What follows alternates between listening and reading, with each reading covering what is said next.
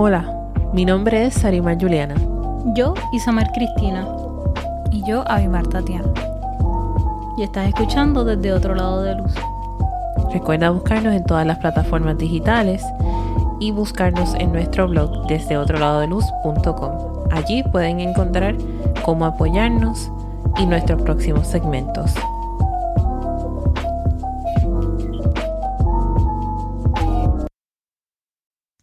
Episodio pasado hablamos sobre las tentaciones y las distracciones que se nos presentan. En este episodio estaremos hablando sobre cómo podemos alegrarnos, cómo podemos encontrar la paz, cómo podemos ver la mano del Señor cuando nos están ocurriendo cosas que no nos esperábamos, no necesariamente buenas, ni necesariamente malas. ¿Cómo entender que estamos viviendo un momento de gracia? ¿Cómo estamos,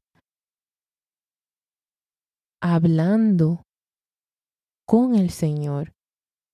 ¿Cómo estamos orando con nuestro Dios, cómo nos estamos comunicando con Dios para entender que estamos viviendo en un momento de gracia. Y no necesariamente porque estamos en un momento bueno o malo, sino que con nuestra actitud reflejar el amor de Cristo.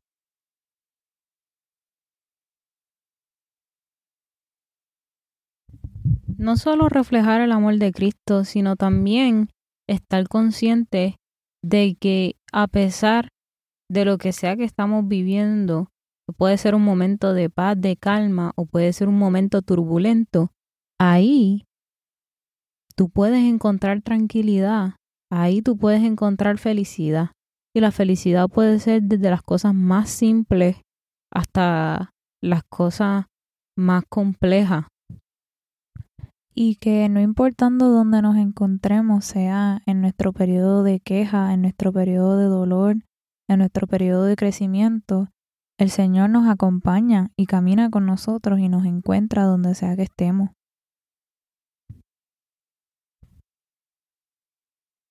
Es momento de, de tú aprender a contentarte cualquiera sea tu situación, como dijo Pablo alguna vez que por momento uno se centra demasiado en nuestra cotidianidad, en, en lo que es para nosotros la normativa.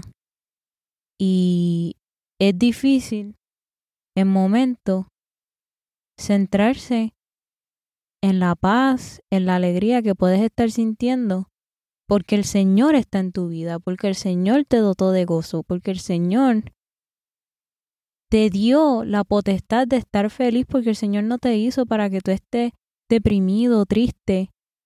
Porque si te sientes de esa forma es porque estás distraído, estás perdiendo de perspectiva lo que el Señor te quiere mostrar. Lo que el Señor quiere que tú veas cualquiera sea tu situación. En todo momento tú puedes encontrar paz y puedes encontrar gozo.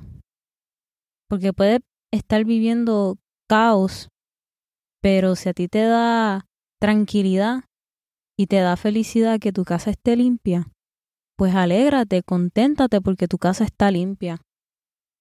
Y céntrate en eso, en que sí, mira, todo esto me está pasando, pero tengo esto que me da felicidad, que me da paz. Cualquiera sea tu situación, tú puedes encontrar felicidad, puedes encontrar paz. Y recordando también que es válido llegar a un límite, es válido sentirse sobrecargado. En Job 3, versión traducción lenguaje actual, del versículo 11 al 26 dice, Mejor hubiera nacido muerto Así nadie me habría abrazado ni me habría amamantado, y ahora estaría descansando en paz. estaría en la compañía de esos reyes, gobernantes y consejeros que construyeron grandes monumentos y llenaron de oro y plata sus palacios. Mejor me hubiera enterrado como se entierran los niños que nacen antes de tiempo y nunca llegan a ver el sol. Para los cansados y prisioneros la muerte es un descanso, pues ya no oyen gritar al capataz. Con la muerte los malvados dejan de hacer destrozos. En la muerte se encuentran los débiles y los poderosos, y los esclavos se libran de sus amos. ¿Por qué nos dejan hacer Dios si en la vida solo vamos a sufrir? ¿Por qué deja seguir viviendo a los que viven amargados? Buscan con ansias la muerte, como si buscaran un tesoro escondido. Quisieran morirse, pero la muerte no llega. Muy grande sería su alegría si bajaran a la tumba. Dios nos cierra el paso y nos hace caminar a ciegas. Lágrimas y quejas son todo mi alimento. Ya he perdido la paz. Mis temores se han hecho realidad. Mis peores temores se han hecho realidad. Y en ocasiones eso nos pasa, donde lo que menos queremos que ocurra, donde nuestros peores temores se hacen realidad y nos toca afrontar eso. En esta porción de Job, él había llegado a su límite. Se había muerto su familia, había perdido todas sus riquezas, sus amigos lo abandonaron, su esposa lo abandonó. Y en ocasiones podemos sentirnos de la misma manera, que no tenemos nada, que no somos nada, deseamos no ser nada. Pero no podemos perder de vista que si lees unos capítulos más, puedes encontrar que Job volvió a mirar hacia Dios, que Dios no se olvidó de Job y que Job mantuvo a Dios en su corazón. Y de esa misma manera, nosotros tenemos que lograr movernos de ese lugar, que la oscuridad no se vuelva nuestro abrigo, sino que nos abriguemos bajo las alas de Dios.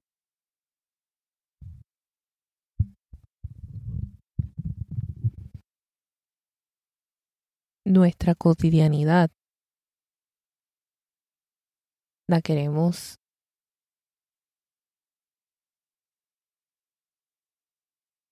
presentar como normal, como algo que se da por sentado. Pero todo en la vida pasa. Los buenos tiempos, los malos tiempos, todo en la vida pasa.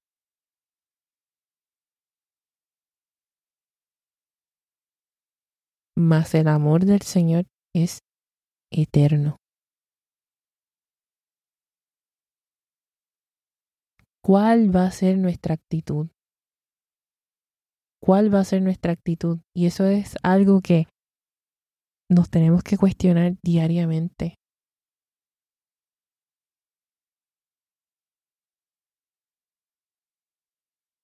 ¿Cuál va a ser la actitud cuando me corten la luz? ¿Cuál va a ser la actitud cuando me voten del trabajo, cuál va a ser la actitud cuando me quede sin amigos, cuál va a ser la actitud cuando no tenga a nadie a quien recurrir, porque puede ser que tengas una habitación llena de personas, pero no puedas acudir a ninguna. ¿Cuál va a ser mi actitud en la vida? Porque cosas buenas y malas están pasando constantemente, todo el tiempo. No tenemos absolutamente nada garantizado. No hay garantía.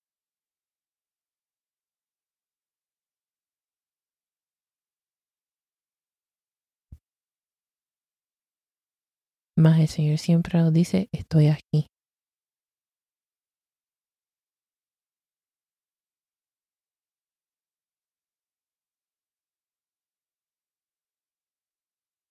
¿Cuál va a ser nuestra actitud? ¿Cuál va a ser nuestra actitud?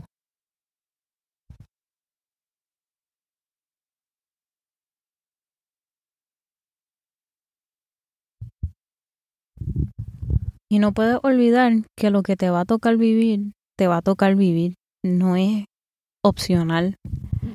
Lo único que tú puedes decidir es cómo tú enfrentas eso que te va a tocar vivir. Y solamente tienes dos caminos, dos posibilidades de enfrentarlo. Una es en paz y con jovialidad.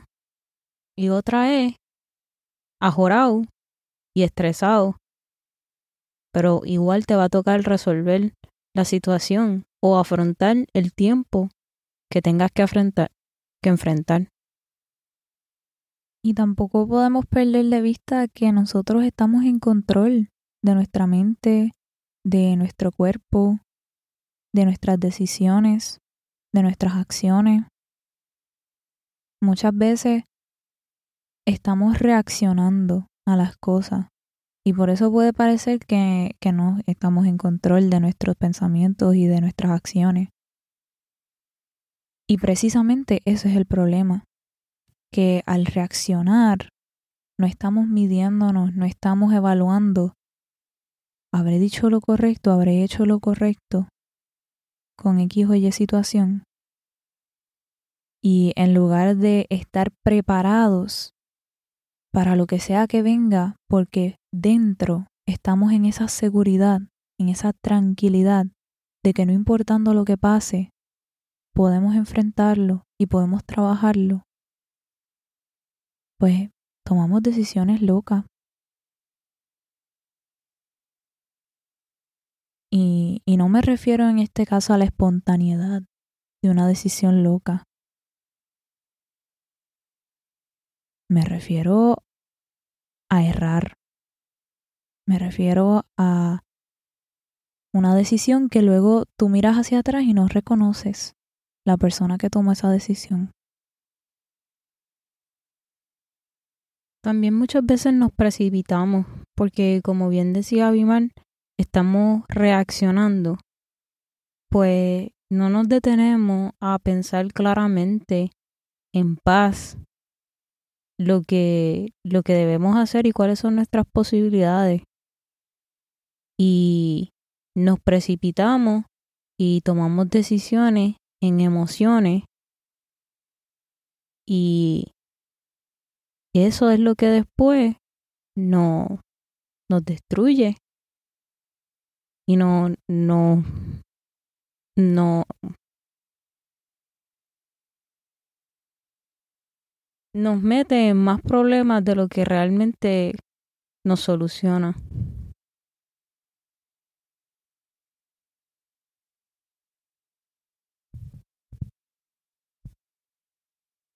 Pienso que nos toca reflexionar y, no solamente reflexionar para autocriticarnos o para castigarnos, sino para realmente comprender de dónde venimos y hacia dónde vamos. ¿Por qué tomamos las decisiones que tomamos? Y cuáles son los cambios que queremos efectuar para estar alineados al propósito y a dónde queremos llegar. Porque no podemos olvidar que todos los días se supone que estamos en una evolución, en un crecimiento. Cada día estamos intentando parecernos más a Dios, más a Jesucristo. De la única manera que tú puedes efectuar un cambio es primero evaluando, observando, notando cuáles son tus patrones, cuáles son tus decisiones usuales. Porque si tú no sabes lo que tú estás haciendo, si tú no sabes lo que tú estás pensando, lo que tú estás diciendo, tú no sabes lo que tú estás alimentando en tu corazón y en tu mente. Eh, hace mucho tiempo escuché en las redes sociales una psicóloga que estaba diciendo que nuestra mente es como un buscador profesional, que lo que sea que tú le pones como meta, eso se va a encargar de encontrar. Es como cuando tú compras un carro y después cuando sales a la calle, tú te fijas que todo el mundo tiene tu mismo carro. No es que milagrosamente cuando tú compraste el carro 200, 300 personas salieron a comprar el carro. No, es que como ahora es tuyo y estás consciente de que es tuyo, tú lo puedes notar en otros lugares. Y de esa misma manera pasa con todo. Tú sabes esos problemas que tú tienes con alguna gente que tú dices, ay, es que este es tan arrogante y es que este se cree que se las sabe toda. Eso es porque tú estás notando tus mismas cosas en el exterior. Y hasta que tú no trabajas con esas actitudes internas, tú no vas a poder encontrar esa paz, esa felicidad, esa calma. Porque los problemas usualmente no están afuera, están adentro. Tú puedes estar en el lugar más tranquilo, más pasivo, que eso no te va a dar paz. Todo lo contrario. Cuando tú estás molesto, cuando tú estás alterado, tú entras a un lugar donde hay paz y te alteras más, te molestas más.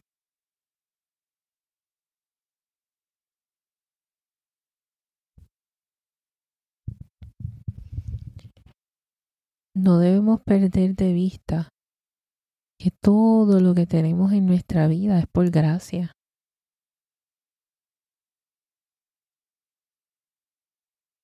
Porque al Señor le plació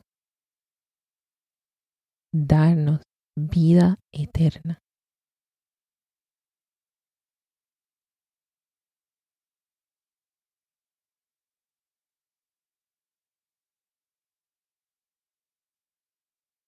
Tenemos que abrir nuestros ojos.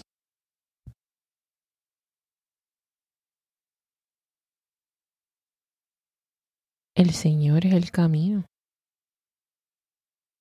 Y porque el Señor sea el camino, yo no estoy diciendo que va a ser sencillo.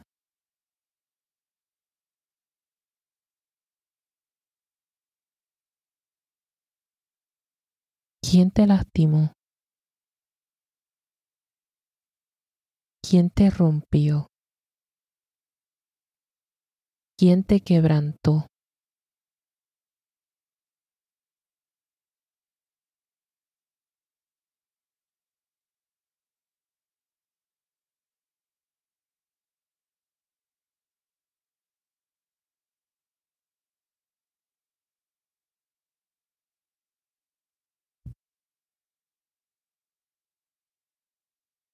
¿Con qué llevas cargando todo este tiempo? ¿Qué voces se quedaron en tu mente?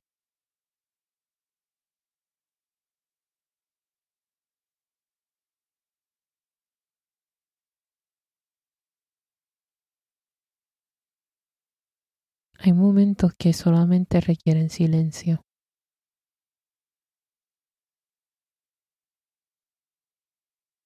Hay momentos que solo requieren tranquilidad.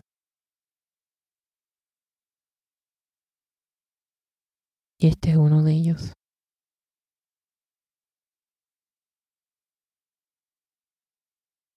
La alegría, la paz está dentro de ti y no es inalcanzable, pero da trabajo.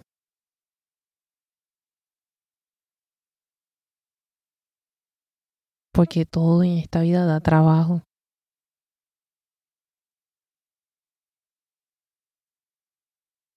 Hay que esforzarse y ser valiente, pero hay que esperar por Dios.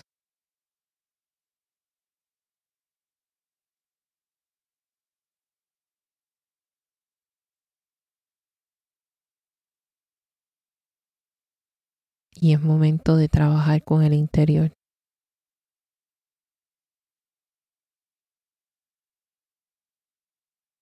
Momento de soltar y caminar hacia lo nuevo. Caminar hacia la verdadera paz, tranquilidad, felicidad.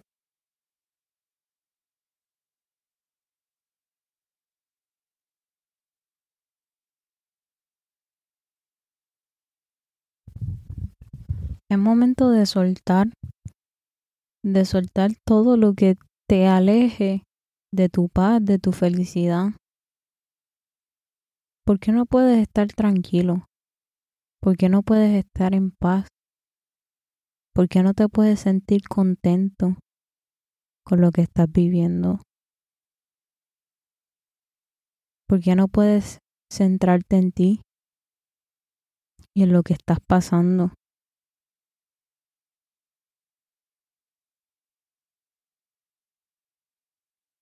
Es momento de soltar todo lo que te distraiga, todo lo que te aleje de la persona que Dios te creó para que fueses y de tu paz, de tu calma, de tu felicidad.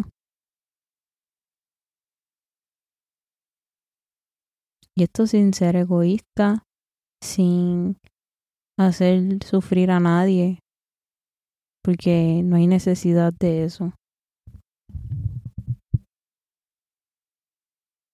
Pero sí, es momento de que si tú nunca has sido tu prioridad y de que si tú todo el tiempo has estado centrado en cómo ayudar a los demás, en cómo eh, priorizar las necesidades de los demás y te has olvidado de ti, es momento de que te acuerdes de que eres una persona.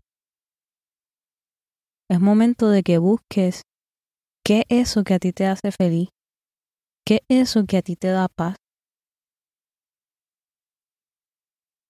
Y como ya dije, no tienen que ser cosas grandes como, no sé, tomar un viaje o salir a comer. Puede ser desde ver tus cosas ordenadas hasta comerte algo que tú mismo te hiciste. O incluso simplemente sentarte en el silencio. Tener esa oportunidad de relajarte, de reflexionar, de no pensar en nada. Simplemente disfrutar de tu paz, de tu felicidad. ¿Qué te tiene?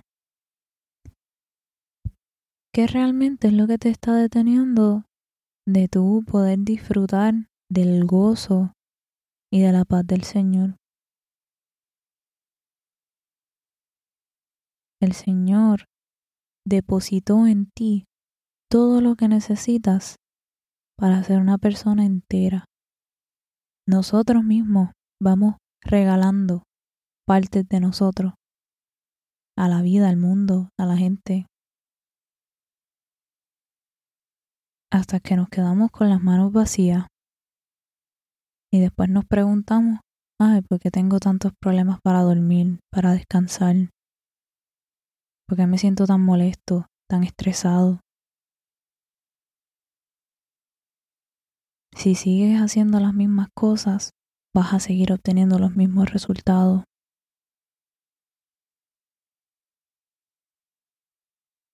¿Qué quieres cambiar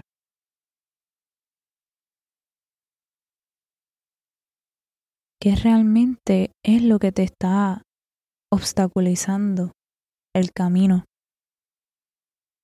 Porque muchas veces pudiéramos pensar que es una cosa el problema. Ah, porque no me escuchan, no me hacen caso. Ah, porque no tengo el trabajo que quisiera. No estoy en la vida donde yo quisiera estar.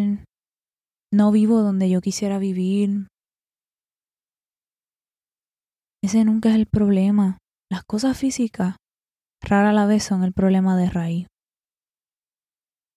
Ve más allá, busca más allá qué es realmente lo que está dentro de ti, que te aparta de esa paz que Dios te da. ¿Qué realmente está obstaculizando tu conexión con el Señor? Esa, esa posibilidad que Dios nos da de estar en paz, de estar genuinamente en su presencia, sin ninguna preocupación. ¿Por qué necesitas anestesiarte para llegar a esa paz, para alcanzar la paz, para encontrar tranquilidad, para encontrar calma? ¿Por qué necesitas estar anestesiado Cuando Dios te lo da naturalmente, Dios te lo ofrece naturalmente, es más fácil, sí, encontrar anestesia en este mundo. Es más rápido también. No requiere de esfuerzo ni de trabajo. Pero Dios te lo avisó. Dios no nos lo avisó. Nos dijo que el mundo es difícil, es duro, es cruel, pero que confiemos que Él está con nosotros, que Él nos acompaña. Está ahí, está escrito, no es ninguna sorpresa que el mundo es difícil. Pero en esa dificultad está Dios y en esa dificultad tú puedes encontrar paz. Esto ha sido desde otro lado de luz. Mi nombre es Arima Juliana. Yo, Isamar Cristina. Y el mío, Abimar Tatiana. Recuerda buscarnos en las redes sociales desde otro lado de luz. Y para más información y saber cómo apoyarnos, visita nuestro blog desde otro lado de luz.com.